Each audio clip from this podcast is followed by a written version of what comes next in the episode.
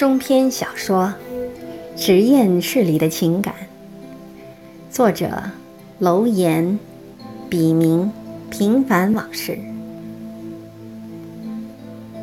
第十集。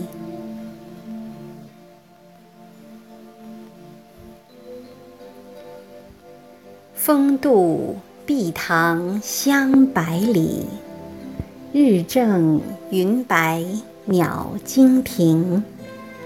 交河媚俗朝花渡，水鸭浮沉满目青。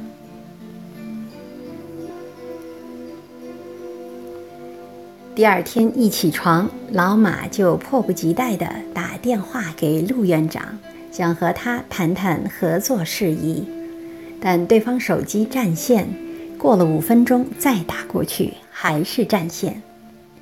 老马放下电话，自言自语的小声嘀咕了一句：“看来好事多磨啊。”说了一夜梦话，还以为你是累的呢。什么好事？说来听听。一旁化妆的妻子接话说：“我想在国内建立一个根据地。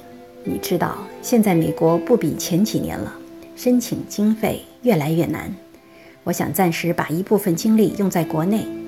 美国的实验室可以逐渐缩小规模，少雇几个人，缓解资金不足的压力。陆院长他们开出的条件很优惠，准备投巨资为我组建个实验室，相当于附属医院的级别，而且一切费用。包括所有工作人员和研究生的费用，也包括我的往返机票和食宿费用，都由校方负责。另外，由我招聘一个常务副所长，负责日常管理，而我主要负责科研方向，带两名研究生，研究所设备引进、立项和申请国家自然基金等。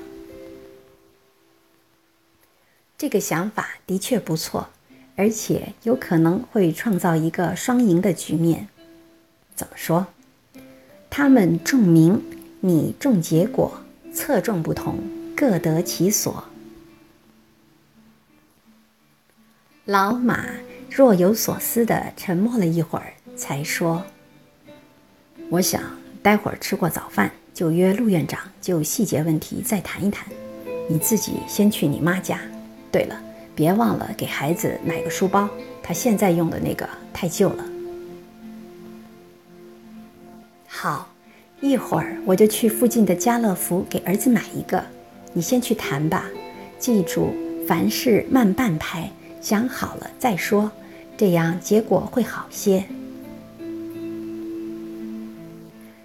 还是妻子了解我，这分明是提醒我别草率行事啊。老马心想：“放心吧，我又不是三岁的孩子。”老马表面上显得有些不耐烦，但心里还是很感动。妻子做事理性智慧，虽然不够温柔体贴，有时话说的不那么好听，但每每老马遇到麻烦或事情时，只要找他商量，他一般都会给老马一些建议。遇到困难时，他也总是和老马休戚与共。只是老马自己现在越来越不愿意和妻子交流了。就在老马陷入沉思时，手机突然响了，一看号码，知道是陆院长打来。说曹操，曹操到。老马马上给妻子打了个手势，示意他不要出声。对不起，马先生，我刚才正和邵凯校长通电话，很抱歉没能及时接听您的电话。您有什么事吗？我想和你谈谈合作的事。太好了，邵凯校长刚才还问到这件事呢。您什么时候方便？现在是八点一刻，这样吧，十点钟你来我宾馆。马先生还没用过早餐吧？我也正好还饿着肚子。我们边吃边谈，半小时后我去宾馆接您，好吗？好，一会儿见。老马撂下电话就去洗漱，然后对正准备出门的妻子说：“中午你带你妈跟儿子一起去饭店吃吧，别舍不得花钱。这几年……”你妈过得挺不容易的，另外别忘了带上钥匙。算你还有良心。妻子说完，向门口走去。望着妻子的背影，老马突然有种冲动：“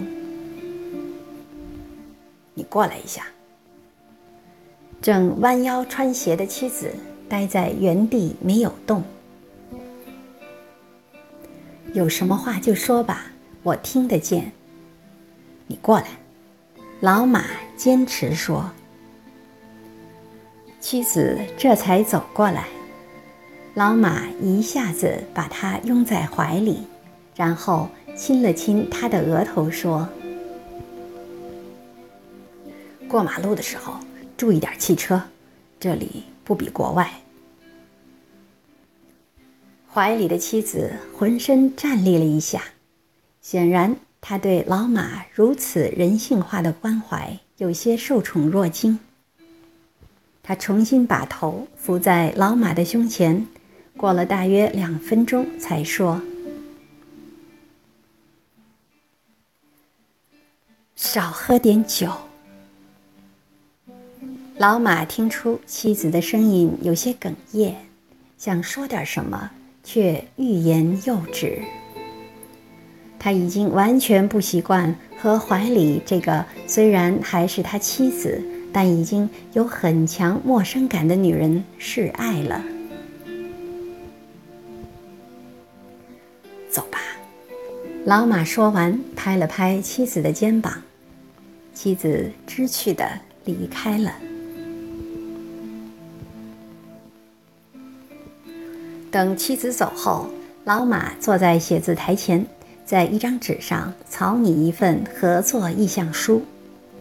陆院长敲门进来时，他也刚刚写好。这是我拟好的一份意向书，你们看看需要补充什么，或者有什么地方不合适的没有？老马对满脸光彩的陆院长说。太好了，陆接过来，迅速看了一遍，继续说道：“我把它整理一下，加上我们的意见，再打印出来，然后让您的老同学邵凯校长把把关，是否可行？最后还得由他拍板。”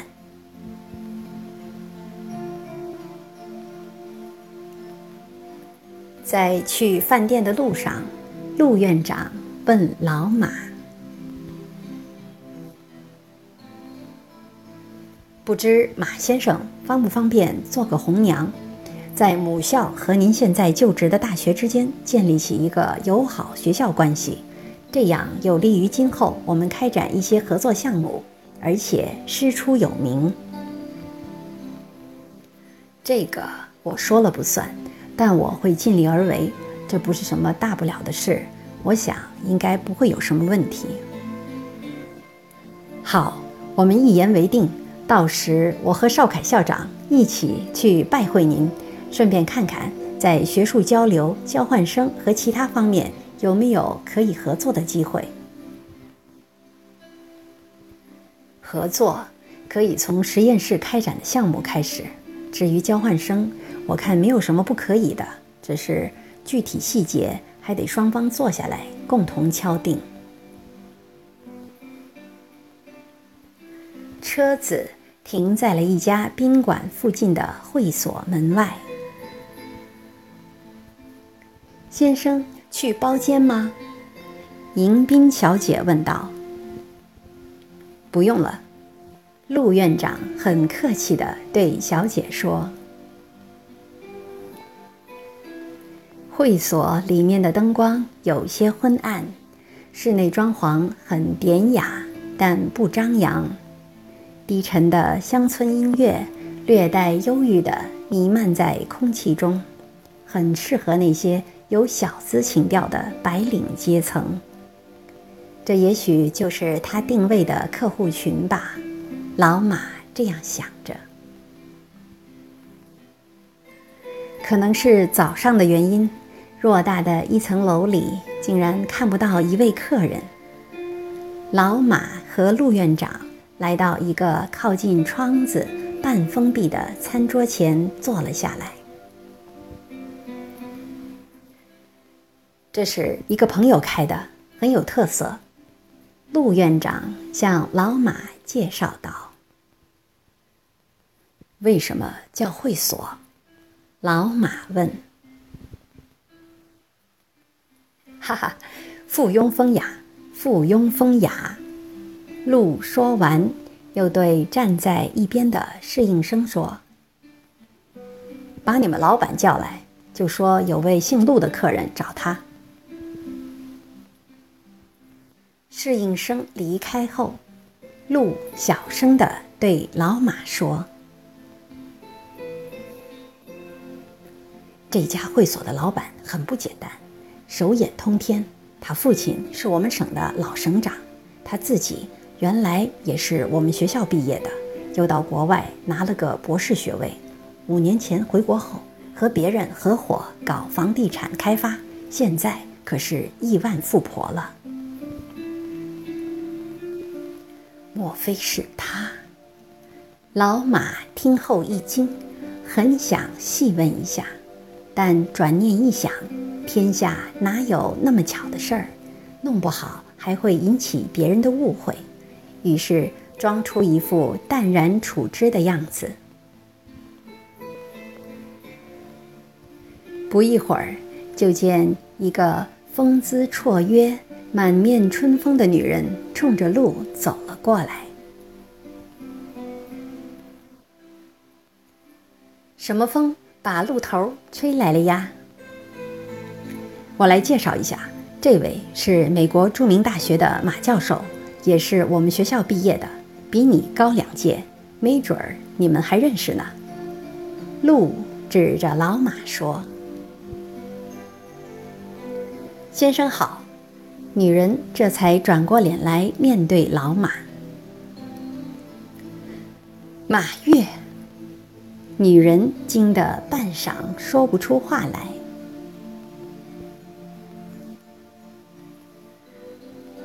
雨晴，怎么是你？你不是在英国吗？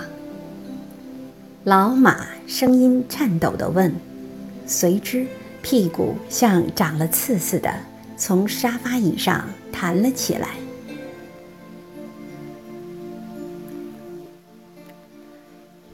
你们认识？陆院长吃惊的瞪大眼睛问：“什么时候回来的？”雨晴没有理会陆的问话，两眼一刻也没有离开过老马的脸。陆似乎明白了什么，借口去洗手间，起身走开了。雨晴和老马显然都被这次完全意外的不期而遇搞得有些狼狈和手足无措。过了一会儿，雨晴才对愣在一旁的侍应生说：“快去准备一份温馨一品套餐，让你们李经理亲自做，就说是我的客人。”说这话时。雨晴的眼睛仍然一刻都没有离开过老马的脸。侍应生默默点了下头，有点惊魂未定的转身去找经理。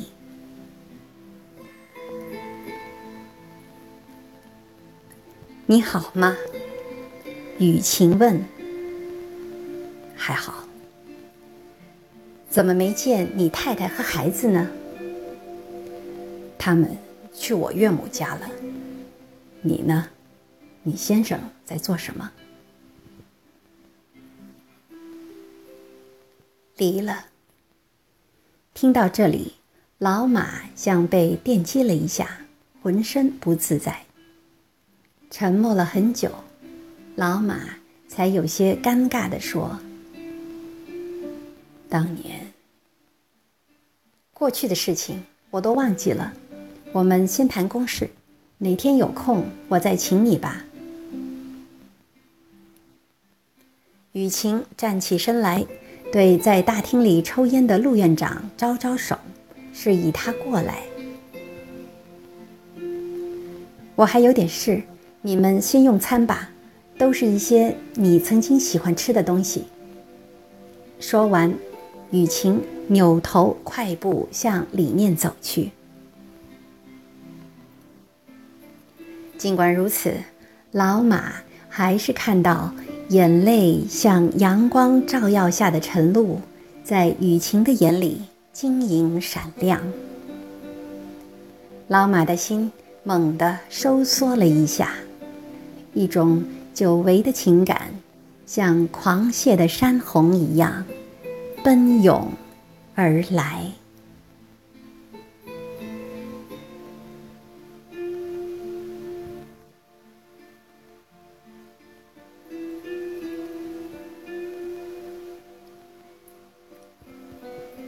感谢您的收听，敬请继续关注《实验室里的情感》。第十一集。